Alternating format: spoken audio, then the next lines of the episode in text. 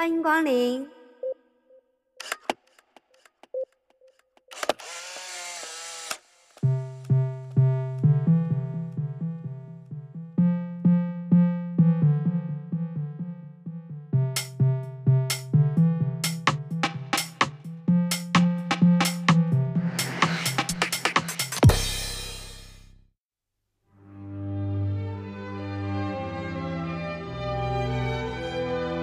大家好，欢迎欢迎来到行则行健和朋友们电台。今天来到一个地方，然后见一个朋友叫 Lucy，呃，Lucy 要不要跟大家打个招呼？Hello Hello，行则行健的朋友们，大家好，我是 Lucy。然后 Lucy 呢是一个特别的朋友，也是呃我当时在行则行健店里边，当然这个店还存在的时候，然后嗯，就是有一天，现在还存在我们的心里。呃对对对，现在是这个呃数字数字化一般的存在。对 然后，对，所以是当时在呃，我记得应该是下了班之后吧，然后一块儿去吃吃一个人生一串儿嘛是，然后当时是在哦饭店里边先、就是在那个哦，串儿、所以跟你第一面是在。人生一串的那对对个店里对对面碰到的。对对对嗯，然后但是大部分的朋友都是在行政学院店里边，然后所以当时也是第一次见吧，嗯。然后后来才听说这个你是曾经的高考状元是吗？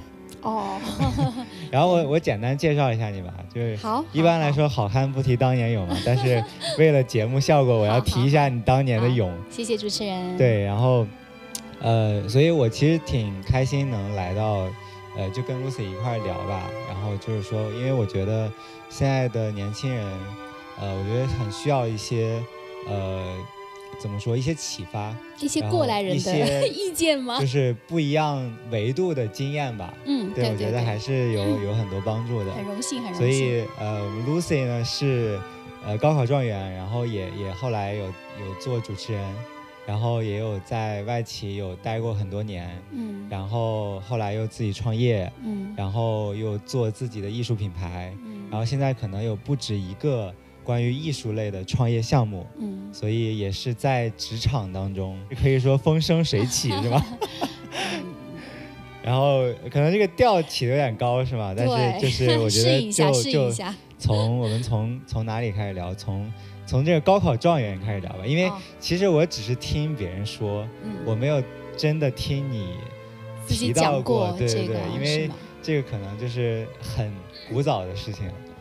对，那啊确实是很多年以前的事情了。而且在我们那个时候的话，确实高考，因为我自己是一个挺典型的一个做题小镇青年吧。啊做题小镇青年，就对狂刷题是吗？做做就是。我不是说狂刷题，就是确实是因为高考改变了我自己的整个的人生的轨迹。嗯然后我出生的地方呢是一个县城，嗯，我不算是真正意义上的农村，就是出生，嗯。但是呢，我们那个地方等于是一个城镇，嗯。其实是呃，我自己是非常的荣幸，我的童年可以在那里度过，嗯。就是山清水秀、民风淳朴，嗯。然后那里的孩子们也，我们的学校里的 同学，就都是因为抱着一颗。就是要要要要走出大山，要很奋进的这样一个积极向上的这样的一一种嗯。心态吧。嗯。所以呃，我觉得就是我整个的在那个县城里面的十七年的时光，嗯我都特别的幸福。嗯就是可能从物质上面来说，没有像大城市这么的五光十色，这么的繁华，嗯，但是我感受到了满满的爱意，嗯就是来自于我的父母，来自于我的。家族来自于我的同学，来自我的朋友，因为它是一个小城文化嘛，嗯所以你都知道，就是熟人文化。嗯所以每个人走在街上都像自己的亲人一样。就是哎，你吃了吗？啊你喝了吗？然后今天晚上干嘛？嗯然后同学晚上我们下完晚自习，就是会绕着那个县城，我们县城是在一个那个山里面，就啊。很漂亮，晚上都是满天的繁星。哦，然后是那个晚风吹拂着，嗯小伙伴们唱着、唱着歌，走在这个路上，所以你你你你会觉得就是在爱里面嗯。成长和浸润长大的孩子，就嗯这是孕育了我之后好多好多年，滋养了我好多好多年的，啊。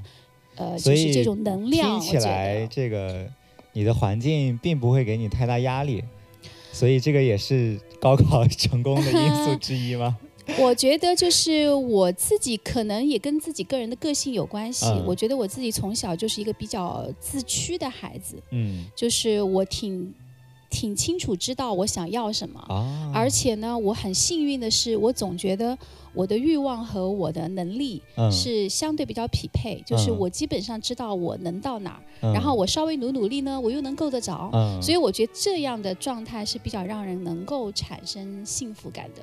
那我后来就是在读书的前面好多好多年，我都是玩儿。然后因为嗯我是上学很小，我五岁开始上小学一年级，哦，然后我一直班里是最小的，嗯所以老师也很宠我。所以我在念初中以前吧，我就基本上都是靠玩儿，然后也嗯不怎么喜欢学习。嗯但是呢，家里就也还好，就是就是随着我，就是挺宠溺我的。嗯但到了初中，突然有一天，我就忽然觉得老这么玩也没什么意思，嗯而且我就很想在老师面前刷存在感，啊你知道吗？我就开始要强了。嗯那那那，我觉得还是，所以我在初中一二年级的时候，突然一下子我就我就说，哎，我我我我希望成为那个读书很厉害的人。而且我那个时候，我爸爸是那个学校的老师，按理来说，啊我们从考就是升那个高中是可以可以就是。子弟嘛，嗯就等于说可以不用考试，也嗯就是不用考得很好，也能够上去的。嗯但是我的那个好胜心理反而激发了我，嗯我很害怕别人说我是走后门进去，啊，就是我有一种好胜心。是我说那不行，我得必须自己考进去。嗯然后有一天是对我触动特别特别大，就是在我记得是我在初中二年级的时候，我呢因为是老师的子弟嘛，嗯所以我们在学校里是有宿舍的，我是住嗯在学校里面。我有一天对我自己说，嗯，我要努力，所以我要早上要早起。嗯，那天下很大很大的雪，哦，我穿着很厚的棉袄，而在我们那个那个时候没有空调，嗯也没有什么取暖，才南方也没有暖气，啊，对，是的，对。然后我们那个时候是有个火炉，你知道吗？那个嗯手拎着的，你们可能都没有见过。哎，我小时候真的有火炉的，你真见过吗？我们小时候就是 呃，因为我奶奶家也没有暖气，然后啊在小的时候是生那个煤炭。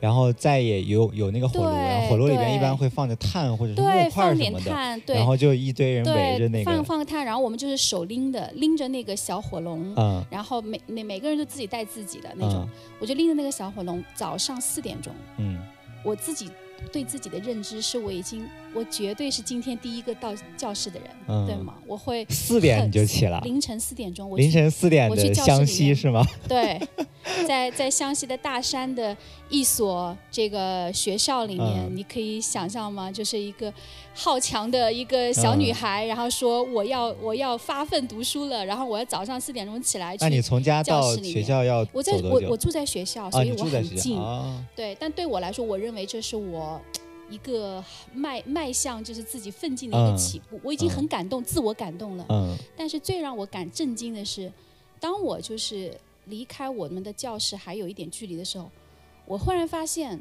我本来以为我是第一个到教室的人，嗯我发现整个教学楼是通明的，哦灯火通明的，不是灯火通明，是烛光通明。烛光通明，对，都不睡觉，那个时候还没有亮灯，就是还没有那个嗯早上还没有到点儿，应该是嗯六点还是七点钟才会开店对。对，所以四点多的时候点着蜡烛，然后我们的教室是亮着的，所以你去的十几时候，个孩子呜，已经有十几个孩子在那个那个那个里面，所以从那以后吧，我我从来就不是我父母跟我说你要考什么学校，你要成绩要怎么样，嗯我就是觉得自己无论我考上什么大学，我就已经不重要了。嗯就是你这种向上的一种状态和奋斗的这种过程，对我来说就是一个特别特别好的收获。是是，所以越是在这种放松的状态，可能你就越容易去让你就是呃很很很容易去吸收或者很自驱，你嗯不是纯粹是抱着某种目的去，然后你是你是自己在学。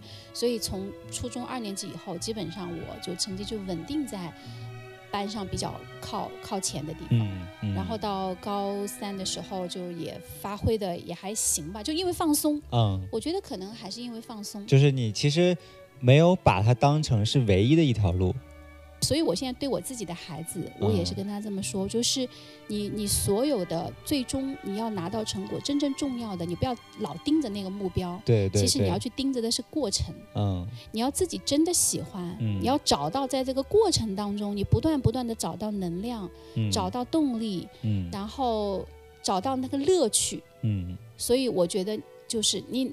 人家想起来早上四点去读书是一个很痛苦的事情，对。但是你对于一个喜欢的人来说，是，它就不是一件痛苦的事情，它是一件幸福的，它是一件很幸福的事情。跟一群跟你志同道合的人，跟你秉持着共同梦想的人一起去奋斗的过程，这就跟苦没有半毛钱关系，是，就他就很幸福。是。所以我包括现在自己的创业，我觉得影响我很很长远，很长远。所以我一直是秉承的一个概念是说，这个过程。一定要一定要开心，一定要自驱。嗯，我觉得你提到一点，其实挺，我觉得挺挺重要的，就是因为你说就是从小是在这个爱的这个环境下长大的，所以我觉得在这个充足的爱里边是不会有比较，然后也不会有嫉妒，然后不会有一些呃不太健康的想法。我觉得我特别特别的幸运，嗯，就是嗯，特别是我的母亲。嗯，我我母亲是第一个教会我，就是让我认识到会存在一种牺牲的爱的概念的。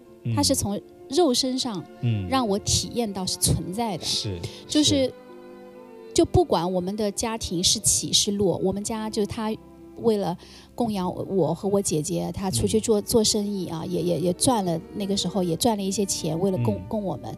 呃，但是也有比较低谷的时候啊，家里有困难的时候。但无论在什么时候，他在我跟我姐的面前，嗯，他就好像是一个超人。哦，就是你，你觉得只只要有他在，没问题。是的。啊，就饿不着你，冻不着你，他是给你那种全身付出的爱。所以，但有这个爱打底了以后，他所有对我们，他对我们有要求。嗯。啊，他说你的，呃。你说没有比较吧，他也会提，啊，你你你学习不努力了，他也会提醒你，有的时候也会揍揍你，但是因为有这个爱的关系在，你会能够理解到，到最后是因为爱会化解它。嗯。会有一个很强的安全感，很强的安全感。就我会到最后，虽然当时跟他也冲突，骂他法西斯什么什么什么，我也会骂他。但是到最终，我跟姐姐都能明白过来，就是是因为他平常的点点滴滴，他做的所有，他让我们知道他肯定是为我好。嗯啊，只不过那时候有点冲突而已。所以我觉得这种呃所有的关系之间的维护，呃，真正重要的是。之间的爱的信任，是你有这一层底色在，对，其实是上面有一点呃矛盾冲突，这些都不重要，也没有办法去避免它，没有没有那么完美无瑕的，嗯，但重要的是我们的心意，嗯，你你很确信他是爱我的，嗯，所以这种安全感是没有任何东西可以去取代的。哇，这个真的是很难得的一个事情，嗯，因为可能不是所有的人都能够在童年的时候体验这种，呃，肉身当中体验这种爱，对我觉得确实也是一个难得且幸运的一件事情。对对，所以我是一个被恩赐的人。是是，那聊到高考，那你高考完？之后呢？哎，你是文科比较强还是理科比较强？哦，我是念的文科。那个时候我们是分文科、理科，还有我们的外语，我们是英英文类是单独列列出来的，在我们那个地方。然后我其实嗯的所谓的状元吧，是我们的地区状元，我也不是省状元啊。全我们湖南省我是第十二名。哦，那那那也 也 也也也，所以后来就去了湖南大学，呃，外语系，嗯，所以当时是考了那个国际导游证。如果按照正常路径来讲的话，应该是作为一个国际导游，嗯，因为想象说，哇，国际导游很开心啊，就全世界到处去玩呢，对啊。错了，但是你后来好像做了主持人是吗？嗯，呃，不是主持人，是去了湖南电视台的新闻中心。嗯嗯嗯，新闻中心，那时候在学校里面做校招。嗯，那我们学校的老师就极力推荐了我。嗯，呃，我们学校里不是我们学校，是全。全省吧，大概有一千多个人报名，就是参加，就是他们的层层的这个呃，先是笔试，然后再面试，一轮一轮，最后一千多个人，后面是剩了，我记得好像十二个人吧。哦，啊，就是进入到新闻中心，嗯，然后因为我又有英文的优势，所以嗯我是中文的新闻啊、英文的新闻都可以做采编。哦。啊。然后那个时候我们还带一个摄像，就有一个扛扛嗯摄像机的大、大哥，嗯。然后跟着到处去做彩拍嗯。啊。所以，呃，但是嗯，没有太多的时间。后来我就是决定去了深圳。哦主要的一个原因是，因为我觉得在湖南待太久了，嗯就是二呃那个时候刚毕业，对吧？已经差不多二二十岁，就总觉得世界很大，我想去看看。基本上都在一个地方。对对对嗯对对，而且因为我家里就我姐姐，就是我姐夫，他们都是电视台嗯背景，嗯 包括我我我现在的先生，就他嗯们家、嗯。啊也是就是电电视台的这个、这个哦所以就是我对于这些的内容吧，就是可能觉得我我不想都从事这一个行业，我想去熟悉了。太熟悉了，我嗯想尝试一些新鲜的、不一样的东西。那那个时候就很很流行，就是去外企嘛。嗯那我又是英文专业毕业，嗯是那我觉得外学外语的留在湖南，总感觉没有太多用武之地，嗯，所以就机缘巧合的就去到了深圳，你去深圳是哪一年？是两千零两千零两两千零一年。两千零一年。嗯，那个时候的深圳是属于刚刚开始发展那时候已经发展的很好了，哦，已经很那个时候已经勃勃生机哦。哦，就是那时候还分关内关外，就是深圳的关内和关外还有个关卡，就跟香港一样，就是啊真的啊对对对，就深圳的区区里面它分，就像我们市内和市哦市郊区，所以你要有一个就是通行行证哦哦。就那个时候我第一次去面试，就碰到了我后来很多很多年的这个算是伯乐吧，嗯就是我就是跟他，我记得在深圳的罗湖罗湖那个火车站的香格里拉酒店见的面，嗯第一面。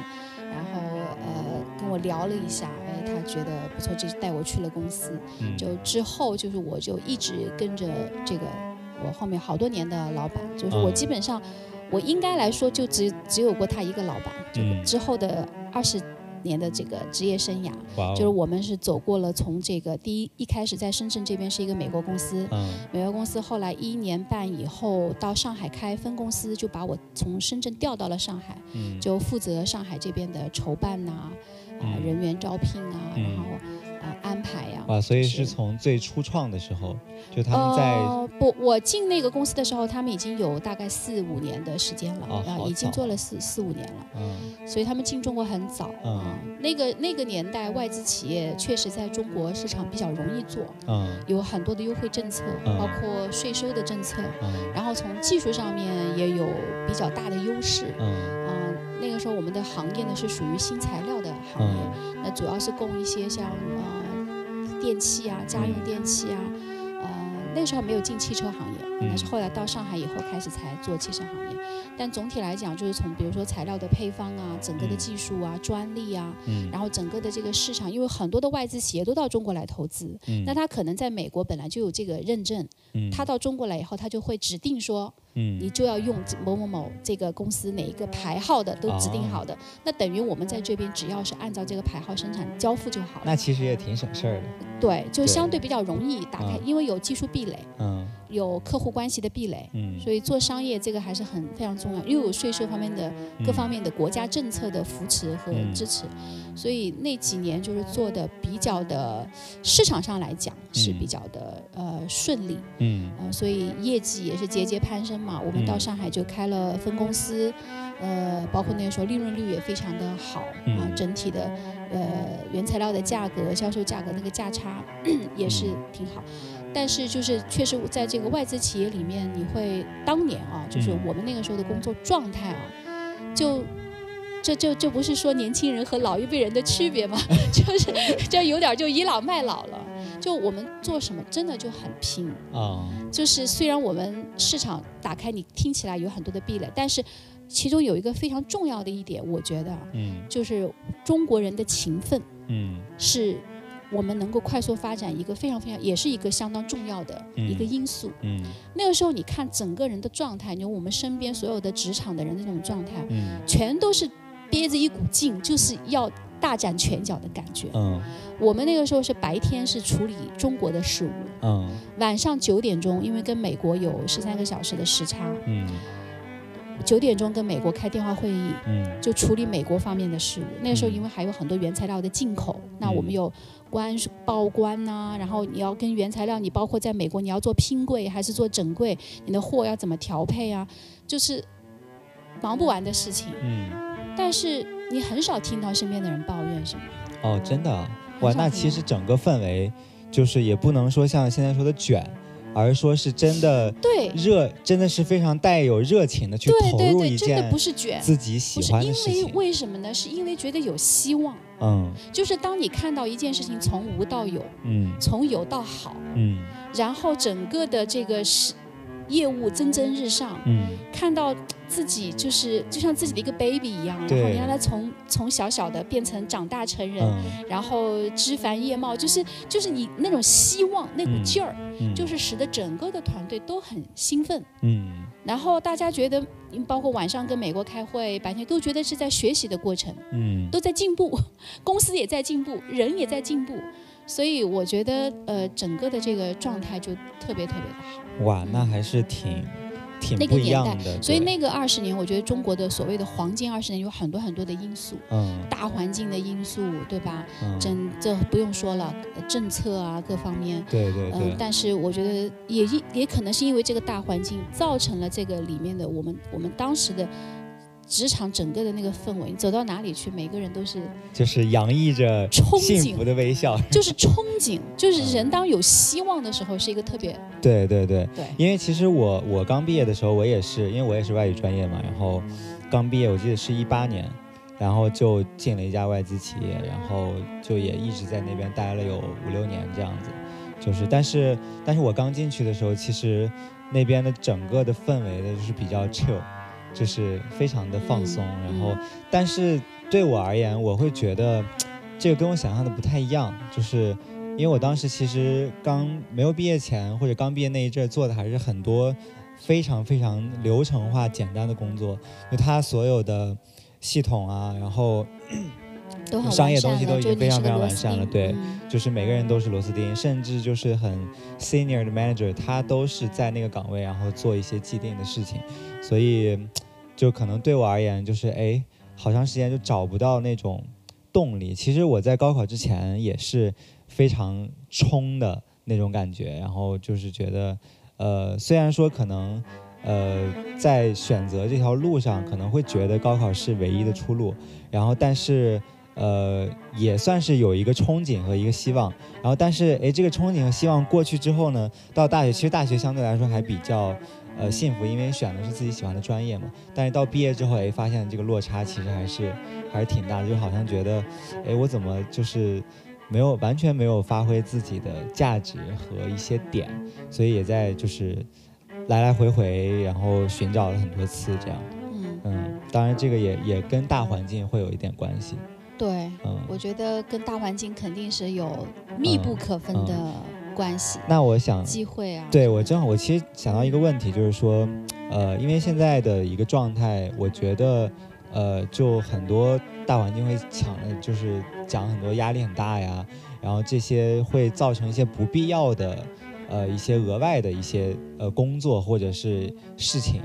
所以我想是，如果从你的角度去给现在的年轻人一些呃经验的分享，你会去怎么建议说，怎么在这样的一个情况下找到最让自己适合的那个状态？因为其实如果光追求舒服的话，其实还是不舒服。因为我发现我在外企还是挺舒服的，但是那个舒服并不能真正的满足我。嗯，哎，我觉得还是回到刚刚就提到的一个点是说，当你有一个盼望，有一个呃有一个希望，有一个事情你做的是你觉得有价值，并且可以给周围的人，甚至是自己有很多 benefits 的话，嗯然后这样是一个是一个积极，是一个向上的一个状态。但是现在反而是说，这样的一个状态是被认为是卷呀、或者压力大呀、或者我就想，哎，什么都不干这样。所以你会去怎么，呃，去想这个问题呢？曾经在这个管理学上面啊，或者嗯。特别是在人力资源管理上面有这样一个理论啊，嗯，不知道你有没有听说过，叫三环理论，三环，就是我们找自己的职业的这个定位的时候，哎，我有我有听过，你有听说过，就是有三个圈儿嘛。应该有一个是兴趣，第一个是你喜欢的，嗯。就是你喜欢的；嗯。第二个是你擅长的。嗯。那么喜欢的和擅长的之间就有一个交集，嗯，对吗？对，第三一个是，如果你喜欢的和你擅长的，第三个圈儿就是如果正好是这个时代又需要的，也就是嗯。所谓的风口，嗯。就是能够让你踩中这个趋势。嗯，如果你能够这个三个圈儿的形成的交集，你找到那个点，嗯。你你想不飞都难对啊！这个是一个理论啊。对对对，我举一个例子来，就拿我自己的经历来讲啊，嗯我我不是刚刚讲到我去外资企业，然后我又这个外资企业后来我好像跟你私下里讲过，中间有一些很很狗血的这种是种的是的，做大了以后，这个是我万万没有想到的，做大了以后，公司以后就开始有一些很狗血的什么宫斗剧啊，嗯然后就来了嘛。嗯人一旦在利利益和这个这个这个面前，就是丑丑恶自己的面嗯就出来，有很多。这个我们可以后话再说。嗯然后，所以我们后来就去了一个德国公司。嗯去了德国公司以后，后来我们又呃自己就创业嗯或者什么什么的。那我一直是到二零一八年，我忽然有一天我感感知说，哎，我好像做了这么多年这一个行业，我嗯。从来没有去别的行业看看哎，嗯。我好像很很对不起我自己的很多的对很多事情的热情，嗯，因为我自己那个时候我相对年龄成熟了，嗯我开始去独立去思考。嗯反思我的这个过去的成长经历啊，嗯。我的就业经历啊，这个嗯。所有的，忽然觉得说，哎，我我决定我要开启我的下半程嗯啊，我要去寻找我自己真正想要做的什么什么。嗯我真的是在二零一八年就放弃了很多，做了很大很大的决心，就是嗯超级大的转型。然后这个就开启了另另另一个阶段，但是我同时也要想强调，或者是特别是提醒年轻朋友的是，当你的心中没有特别明确这个方向的时候，不要停下你的脚步。嗯就是当那一刻你想明白的时候，它会自然而然的发生。嗯回想来讲，当然我有遗憾说，可能我前面二十年的第一阶段的那个行业的从业经历，也许不是我最最感兴趣，不是最最能发挥我擅长，也可能不是最最最踩在风口上的这个这个事情。但我回头想，我一点也不后悔我那个二十年的时光，因为在当那个年轻的我，嗯，当那个年轻的我，我还看不清我自己内心的时候，嗯。我脑子里一直有那个问号，我一直有、有这个探索，我一直在想这个问题，但我没想明白。嗯，但我非常庆幸我没有停下我的脚步，就是不断的在去寻找和对，嗯，寻则寻见。对对对，是的，就是我的心里其实是一直有那个方向，我要去寻找这个答案，但是我不是关在家里自己去想象说哇，有一天我突然就想明白，嗯我一直用我的脚、用我的脑、用我的手去尝试着去摸索这个世界。嗯对。那聊到这边的话，就是我突然想到说，好像外企对你来说并不是一个终点，所以这个会是你想要去创业的一个动力吗？嗯，创业其实跟外不外企没有太大的关系，我觉得就是就是你在不断不断探索的过程当中，时机到了，然后你你因为去做了新的尝试，你就会认识新的人，嗯。认识新的人就会有新的视角，嗯视角一打开了以后，你就会看，哎，我有我有新的想法，就有新的意念进来，嗯然后你就去做新的尝试，嗯哦，不是为了创业而创业。嗯我讲了，我二零一八年，我从这个呃，当时的时候，我们是我当时那个老大就带着我们的管理团队出来，从那个德国公司出来创业，嗯就是说做到二零一八年，其实已经非常稳定。嗯，然后我们自己啊、呃买了地，做了厂房，嗯然后品牌什么团队，正是蒸蒸日上的时候。但正好就在那个时候，我觉得我好像就觉得这个这一段的使命可以结束了。嗯。就我很安心，这孩子长大了，嗯。就孩子十八了，我可以让他去，我就觉得我对这个公司没有什么亏欠或者是什么嗯。不放心的，嗯，然后我觉得我可以开始我自己的人生的旅程，然后我就去做了一个选择，我就去念了那个中欧的 EMBA，嗯。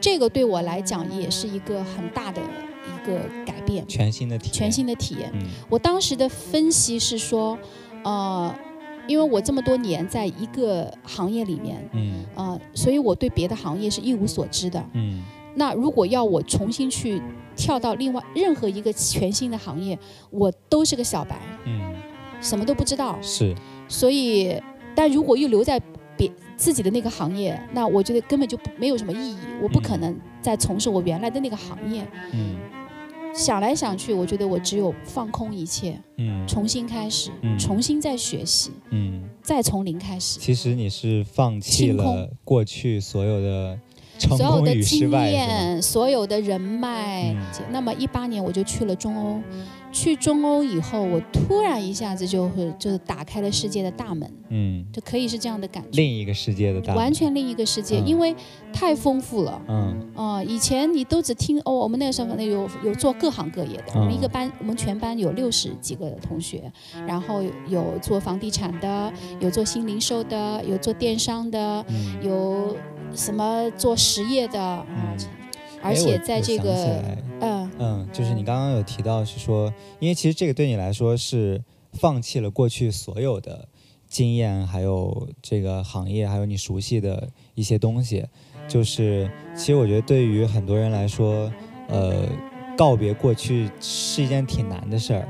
但是我感觉好像对你来说，嗯这个问题好像不是一个很大的问题。我觉得可能，比如说我我用好几个月去，哎，告别挥别过去了，然后这个好不容易走向新的路程了，但是可能你只需要两分钟，是吗？就是你在这个就是告别旧的自我和走向新的这一条路，会有一些挣扎吗？我觉得这个是感谢上帝，我觉得他给了我一个我自己很很幸运，就是能够给我这样一个性格，就是我对于过去的纠缠和纠结，从来不是因为我自己。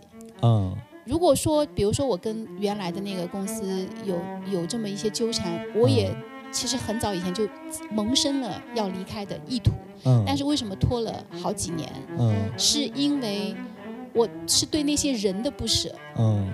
对，因为都是一起战友呀，是，我们经历了很多很多的事儿啊，从那个美国公司的什么这种宫宫斗剧，然后到去德国公司，德国公司再出来创业，我们经历了很多很多的事儿。嗯然后这个这个团队也是很好的团队啊，那个老板对我又很好，都是很重情义的人。就我总心里总觉得是对他们的一种亏欠，然后一种背叛，你明白吗？是嗯这种纠缠，情感上纠缠我会有。但我从来对于我自我要开始新的去探索新的事情，我是一个嗯特别喜欢尝试新鲜东西的人，嗯嗯。我很有好奇心的一个人，嗯，所以我没有任何纠结，没有任何纠结。就是没有任何纠结，因为我觉得过去的都是沉淀在过去。嗯。啊，只有未来可期，嗯。只有未来可期。嗯。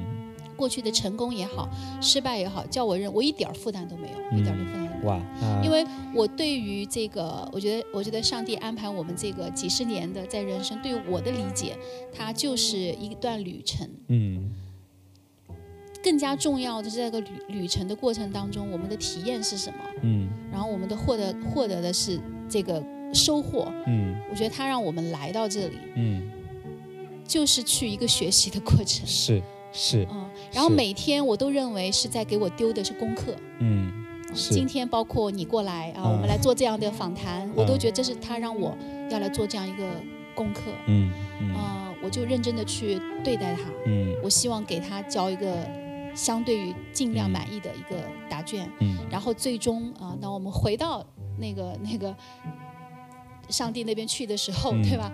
我我们觉得没有什么遗憾，我我有一个感觉，就是呃，其实在我告别过去的时候，最难的也是人，因为我其实，在真正知道什么是重要的事情之前，我会把一些事情看得非常非常重要。我曾经在篮球队嘛，在大学的时候，然后呃，我可能会面临说我要不要走篮球这条路，然后我在面临这些选择的时候，我会把这些事情当得很重要，好像如果这个事情我走错了，我的天都要塌下来了。但是直到后来，我真正寻找到什么是重要的时候，我发现最重要的不是事儿，而是人，而是周围的这些人，包括包括我离开，呃，我的上一家上一家外企，哇，他们人真的真的太好了。就虽然我做的事情是很简单的，但是我会因为这些人非常非常舍不得，我会因为他们给我的支持和鼓励，还有爱和包容，然后以及我会因为这些会想继续跟他们去做一些事情，反而不是说，哎，我的这个工作做了多少成就，然后它带给我多少满足感，就这些是它可以短暂的满足，但是长远来看，还是跟这些人嗯有一个建立了一个关系，并且跟他们长期去合作，去创造一些价值。我觉得最难割舍的是跟人的离开，然后但我觉得更难的是，当我去决定想要走向呃我下一个阶段的时候，他们反而还祝福我，对，他们反而还不是说呃你要不要再想想，完全没有，他们会爱是给你自由，对他们就是完全的支持和自由。然后后来我我也听说，就是我有一个西巴塞罗那一个前同事，然后他都已经六十岁了，然后那是那可能是我年龄最大的同事了吧。然后他后来也辞职，然后去做 DJ 去了。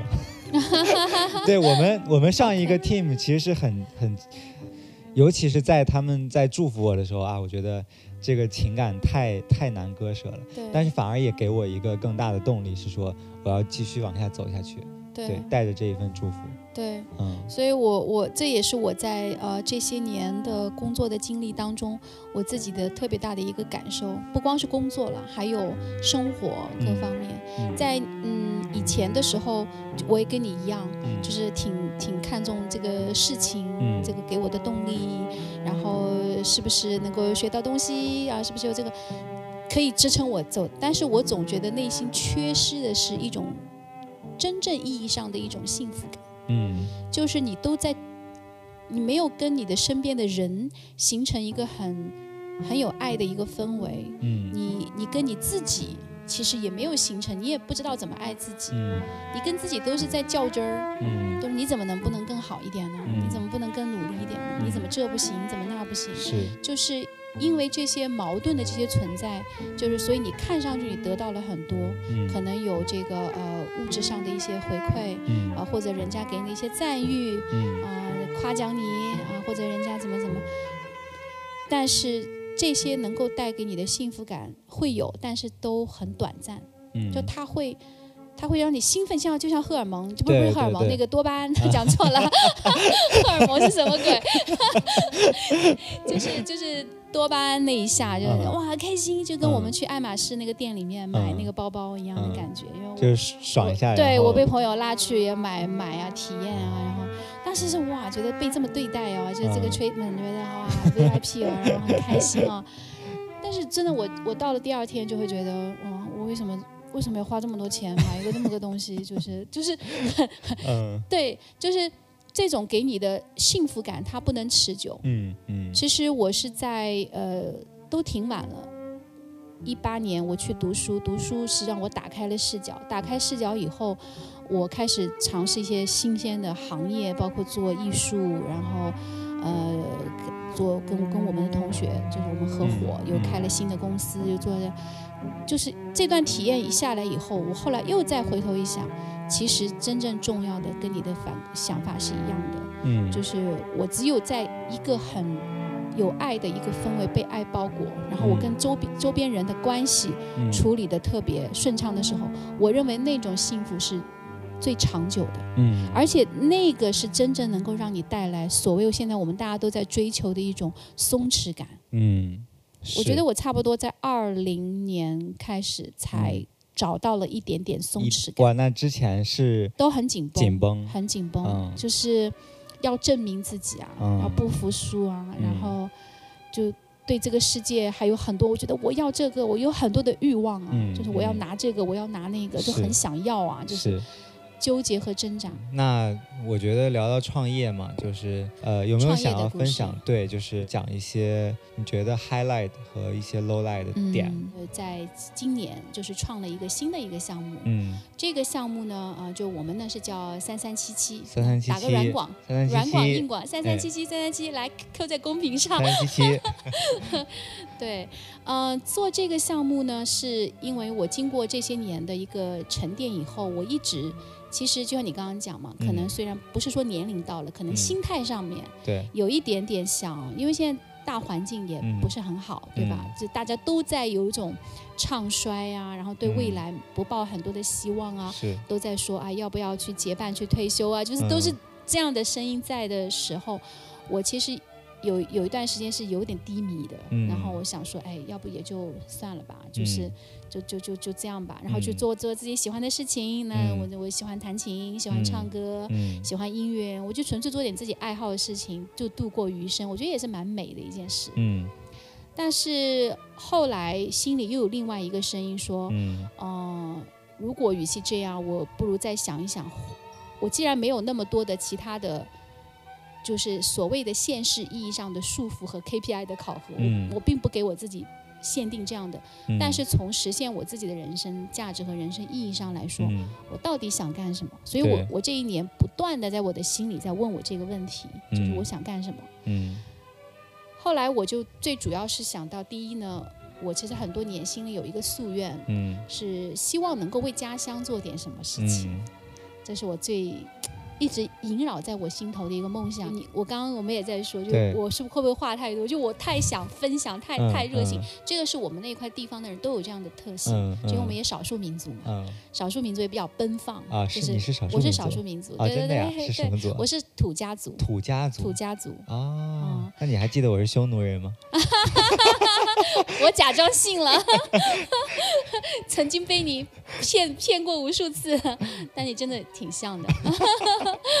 我也想更加希望我接下来能够做的事情更多跟人相关。嗯嗯。啊、人就是我能接触到的，或者说是远一点，哪怕是陌生人，我就嗯我觉得在这个世界上，通过这些年自己的一种反思吧，嗯，就是没有什么比人更重要，因为所有的物，嗯、就所谓生有时，死有时。对。就为什么我把这一段列在了我们三三七七的第一个视频的这个内容的文案上面，嗯就是生有时，死有时，栽种有时，拔出栽种的也有时。嗯。但是最后一句是唯有爱永不止息。是是。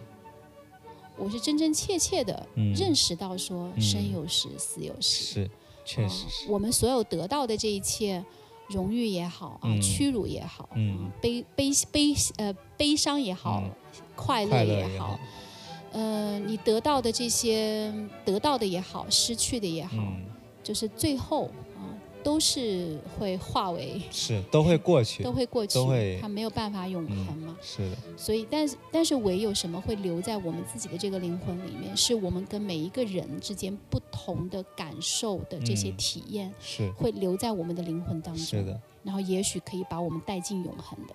嗯，哇，所以从这种意义上来说，你说查理芒格的嗯去世，他带着几几百亿、几上千亿的这个这个身家嗯。啊、和这个呃刚刚我们的呃周周海媚对吧，嗯。也曾经这么的为大家喜爱的嗯。这么的美丽的呃灵魂啊，嗯。那他他他最后。其实从某种意义上来说都是一样的。我们做了这个三三七七这个品牌，嗯我一直跟团队小伙伴强调的是说，我们一定要做到是物以载道，嗯所以我们选取的是跟山茶相关的产品。嗯我们的第一款产品最直接的就是山茶油，它是食用的嗯啊、山茶油它是一个非常天然健康，它是长在高山上面，嗯是不需要任何的施肥啊、农药，阳光雨露就直接就够了。嗯它不需要很肥沃的土壤，它在山石上也能够生长，嗯生命力非常的顽强。嗯呃，然后它是整个的那个压榨的过程呢，我们就对接了，就是我家乡的一个农村信用合作社。嗯啊我希望就是能够直接跟这些农民嗯直接产生一些链接。嗯那我带着家乡的产品，让更多的大都市的人嗯啊、也能够体会到这个天然的原生态的嗯好的东西。嗯所以